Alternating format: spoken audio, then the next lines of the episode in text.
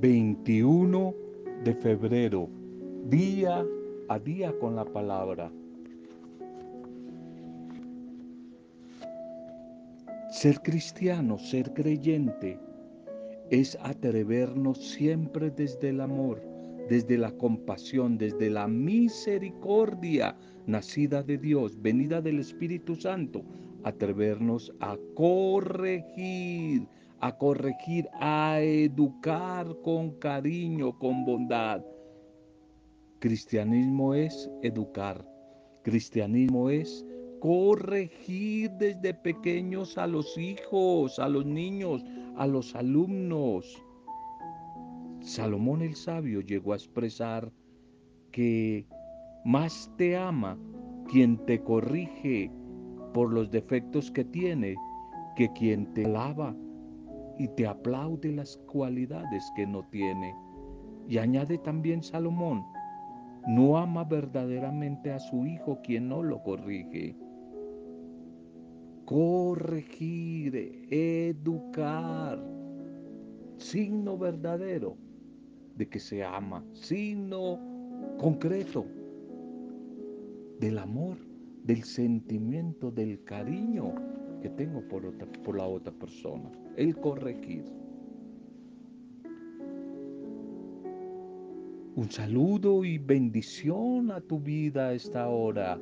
Salud y bendición a ti. Saludo y bendición a cada una de las personas que reciben este audio. Nuestra intercesión por cada una de sus vidas, nuestro saludo e intercesión por las familias, las dificultades que hay en los hogares, por las comunidades, las pastoras, los grupos, intercesión por ustedes y saludo para cada una de sus vidas. También hoy nuestra oración de acción de gracias e intercesión por todos los que como Nubia Forero, Nubia Forero, hoy están de cumpleaños, hoy están celebrando la vida un bendecido día.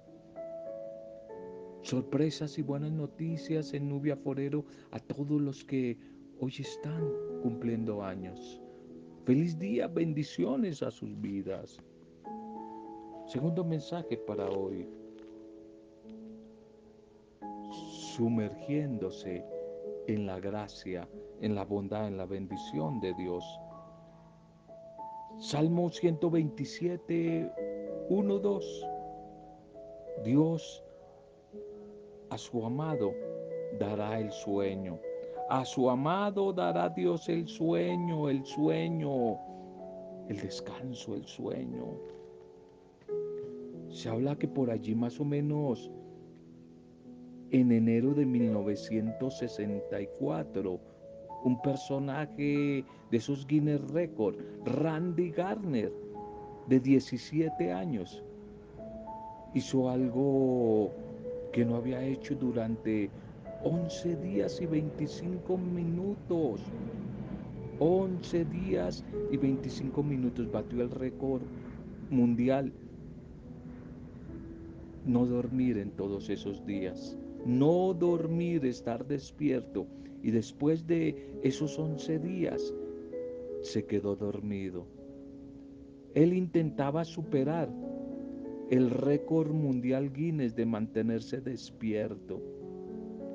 Y para ello bebía refrescos hidratantes, jugaba, hacía ejercicios, jugaba bolos, todo lo que le ayudara a evitar dormir, dormir durante una semana y media.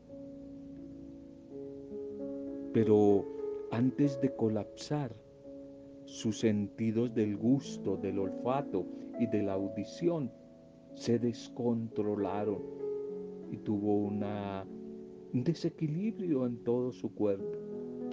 Y más adelante, quizás décadas después, mucho tiempo adelante, este hombre, Garner, sufrió de graves ataques de insomnio.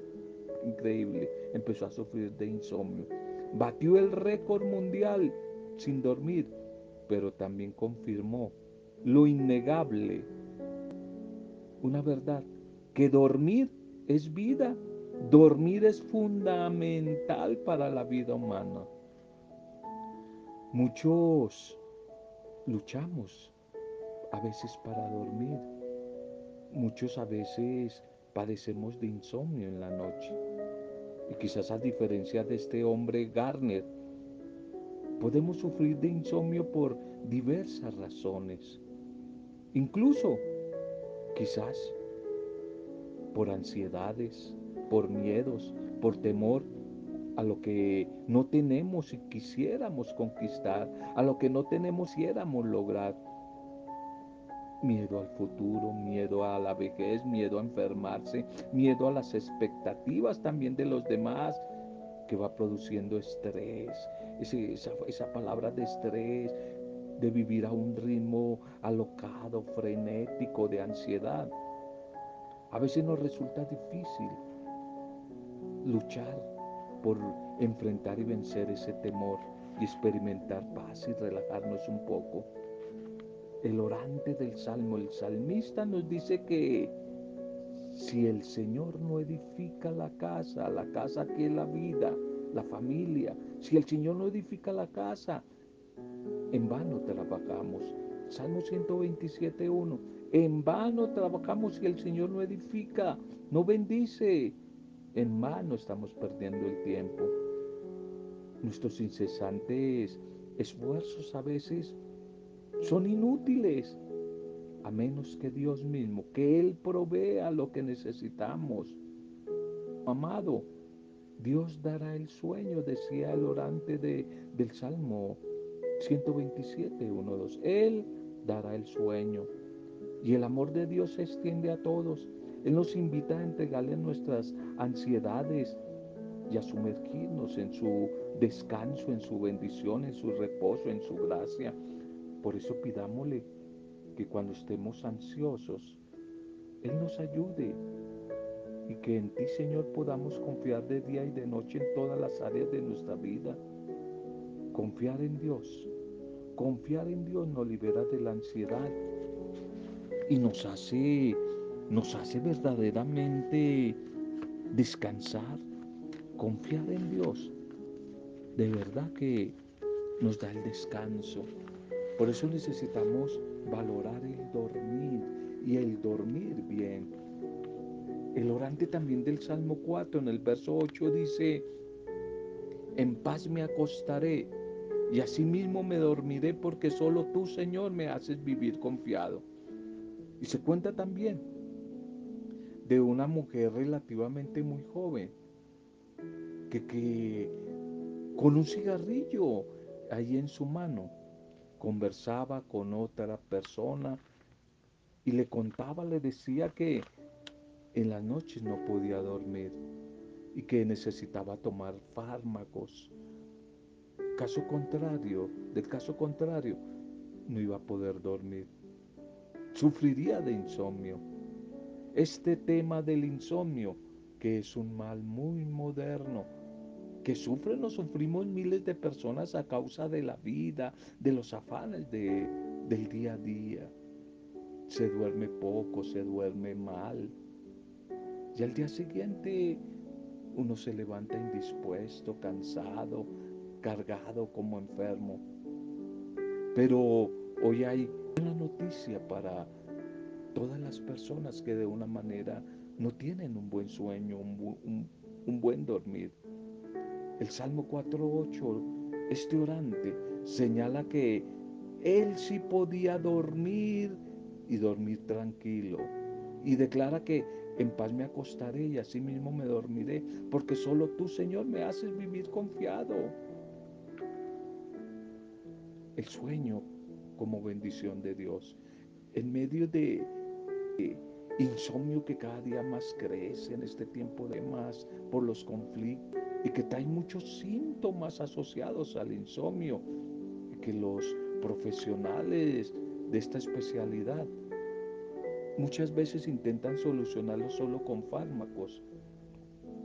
De tal manera que muchas personas se acostumbran a dormir bajo los efectos de un tranquilizante por la noche.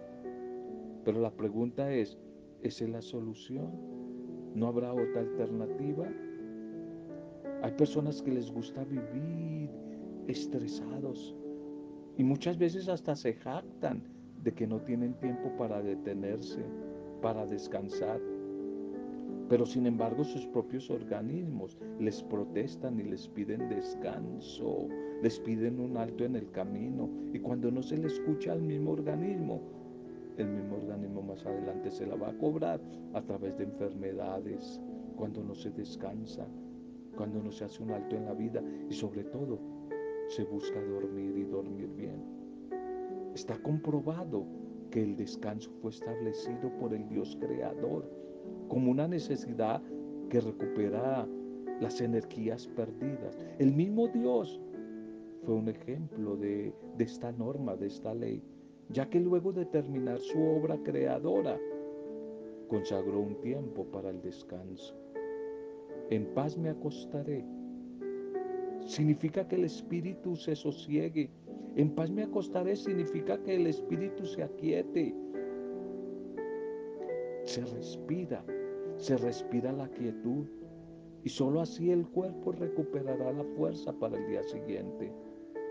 Es que cuando el espíritu se sosiega, el espíritu reposa, entonces el sueño nocturno llega a ser muy agradable, llega a ser un descanso de bendición, mayor bendición, cuando Dios nos permite ponernos a cuenta cada día antes del descanso obligado antes de ir a la cama o ahí mismo en la cama, un rato de comunión, de oración con Él, dando gracias por lo vivido en el día y colocando ese descanso en sus manos pidiendo su bendición. Y de esta manera se va a cumplir esa promesa. En paz me acostaré y asimismo dormiré, porque solo tu Señor me haces vivir confiado. Tenlo en presente, no lo olvides el descanso diario, el descanso de la noche del sueño, es ante todo una gran bendición de Dios. Es una gran bendición de Dios. Vamos al mensaje para la liturgia. La liturgia en este día. Titulemos, titulemos el mensaje. Titulemos el mensaje para hoy invitados a, a combatir el mal, invitados a combatir, a combatir el mal. Seguimos con la primera lectura con Santiago.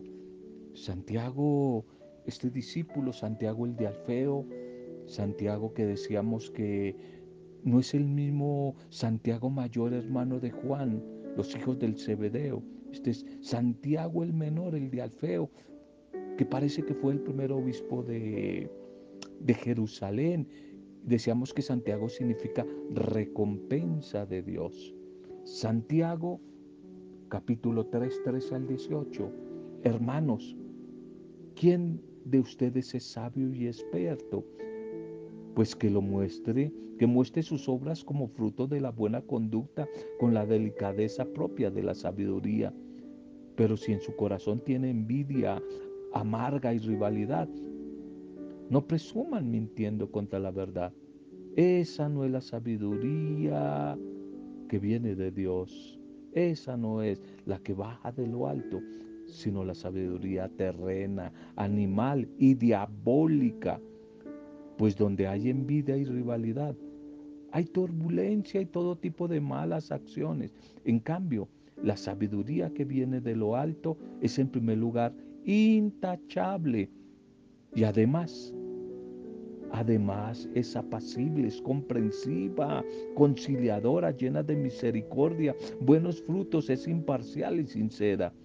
El fruto de la justicia se siembra en la paz para quienes trabajan por la paz. Amén. Amén. Santiago nos muestra hoy la importancia de la verdadera sabiduría. Es que existen personas que se creen sabias, sabios, pero su sabiduría es falsa, pues están llenos de malas obras, de amargura, de envidia, de egoísmos. La verdadera sabiduría siempre se demuestra con la paz, con la comprensión, con el amor, con la misericordia, con la constancia, con la sinceridad, con las buenas obras. Eso sí es sabiduría. La sabiduría que proviene de Dios nos compromete a luchar, a combatir el mal, a trabajar más bien por la justicia, el perdón, la reconciliación, la paz. Y esa sabiduría venida de Dios se demuestra en la búsqueda de querer realizar la voluntad de Dios, querer realizar la propuesta, el proyecto de Dios en la vida práctica. A veces por ahí existen personas que ellas mismas se pregonan ser muy sabias, pero que no saben llevar la vida, no saben vivir. Y esto se da también en la iglesia, se da especialmente en la comunidad creyente, personas que se creen muy sabias, pero se engañan a sí mismas.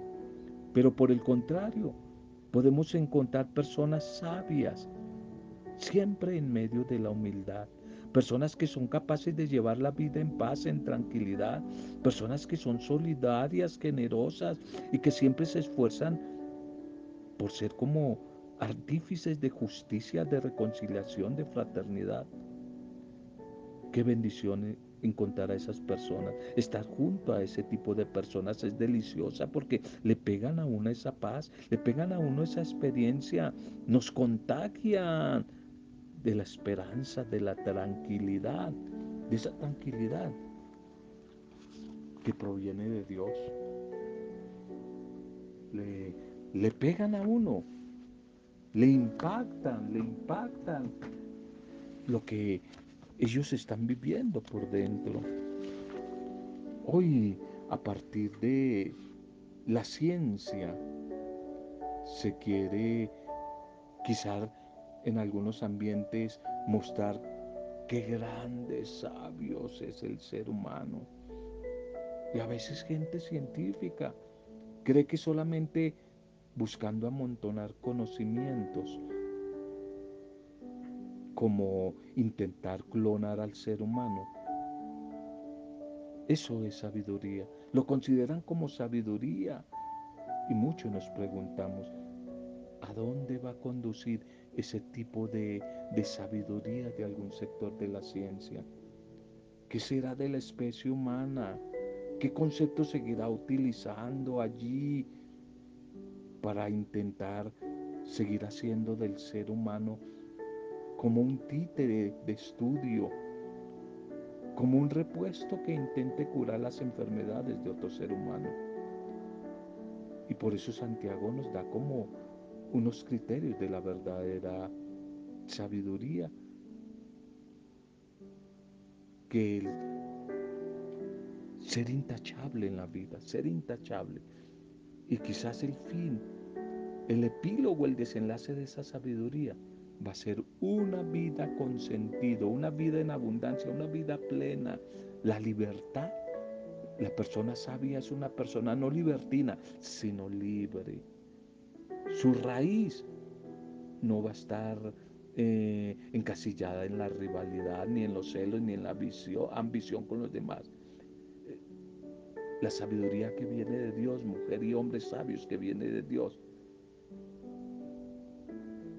es una persona generosa para compartir con los demás. Esta clase de conocimiento y la que Jesús vino a traer acá a nuestra humanidad.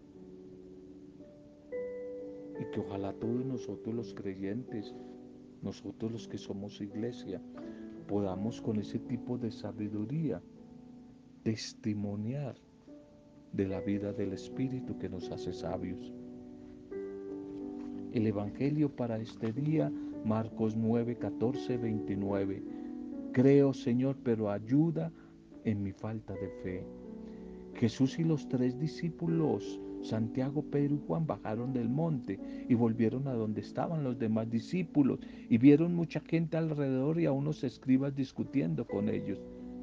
Al ver a Jesús la gente se sorprendió y corrió a saludarlo y él les preguntó, ¿de qué discuten?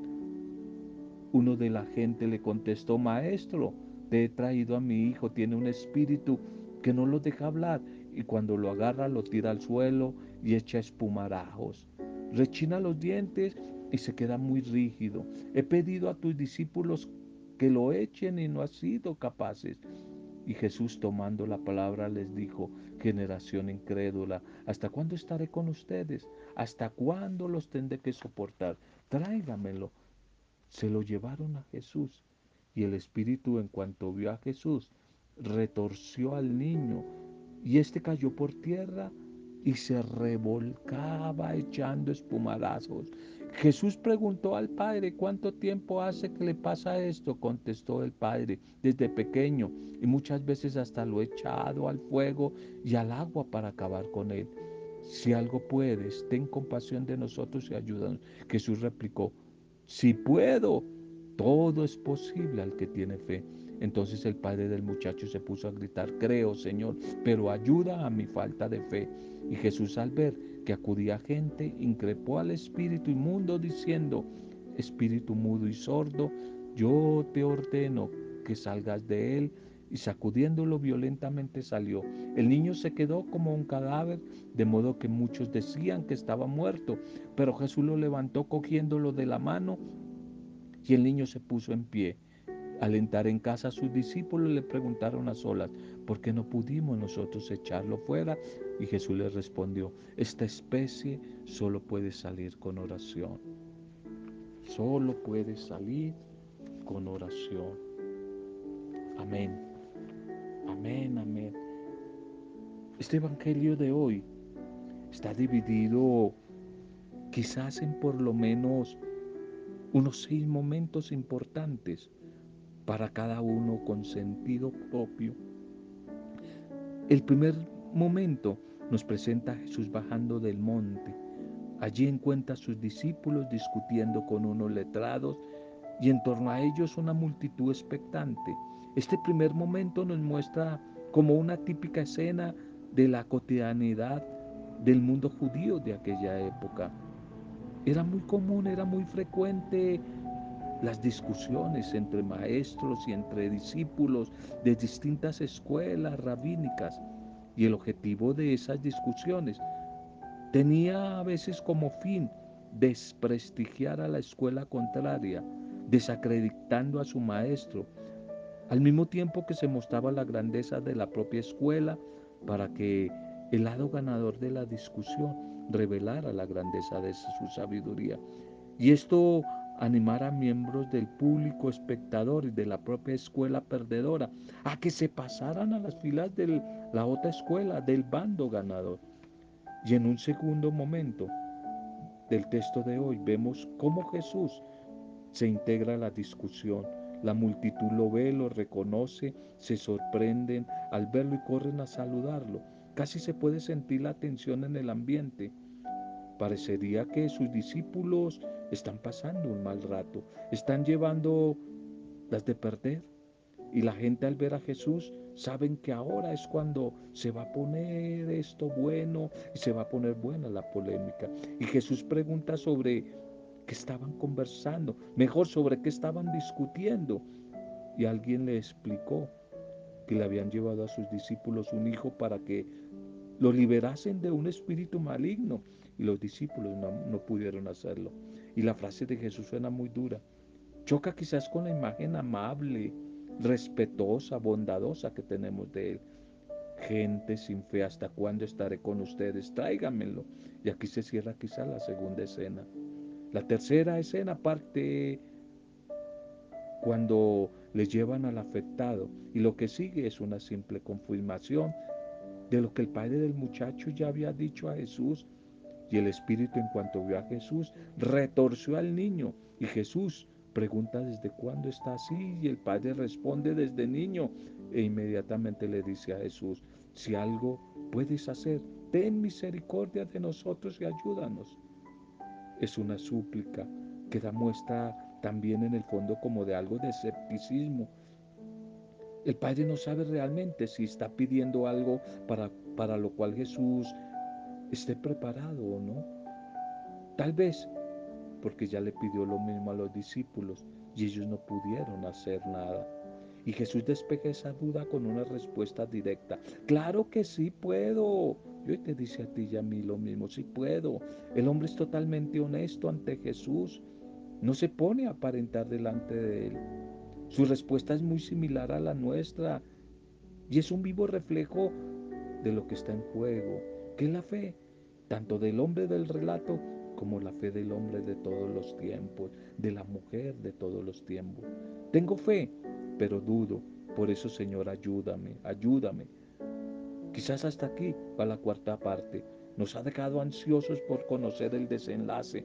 Prácticamente la pregunta que ronda en el ambiente es, ¿será Jesús capaz? ¿Será capaz? ¿Podrá? Y Jesús increpa al espíritu mudo y sordo, ordenándole con autoridad, vete y no vuelvas a entrar en el muchacho.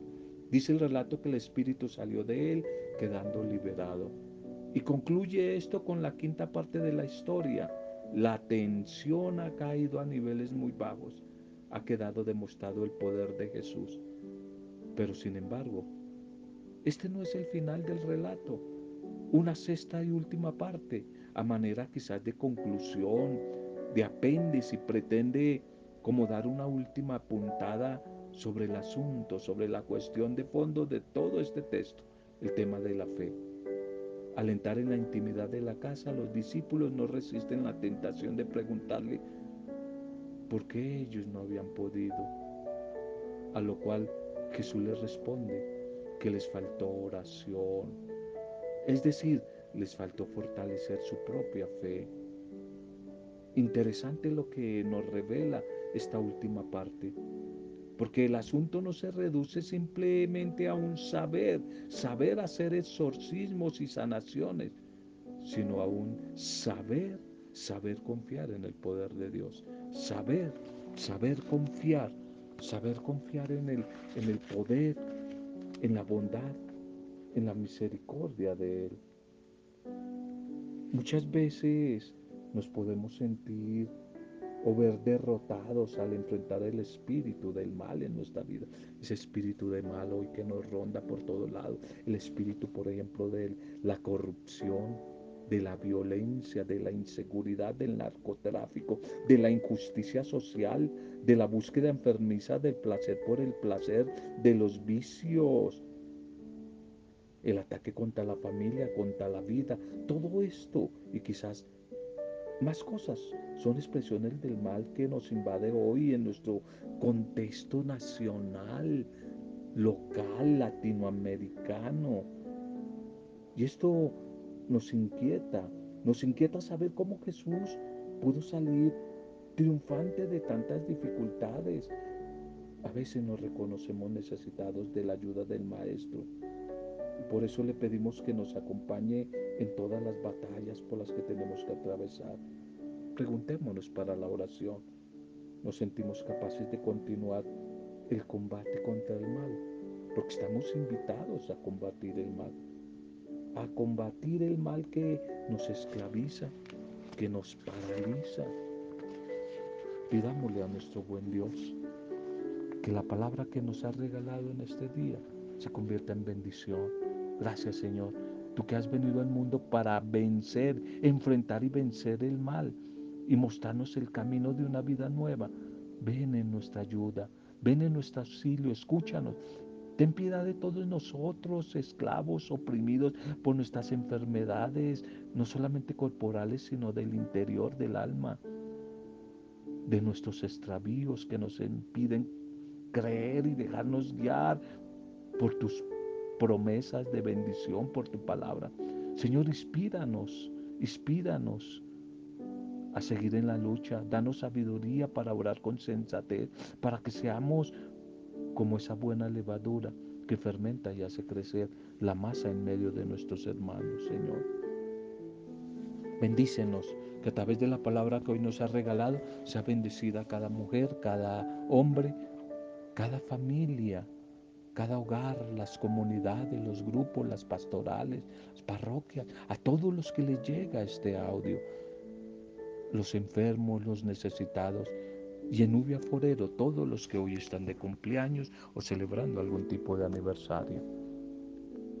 Y hemos compartido este mensaje en clave intercesora, en el poder, poder intercesor y nombre del Espíritu Santo, para gloria y adoración tuya, Padre Dios Creador en el nombre de Jesucristo, tu Hijo amado, Jesucristo nuestro Señor y Salvador, Jesucristo el Príncipe de la Paz, en el nombre de Él, con acción de gracias, alabanza y adoración.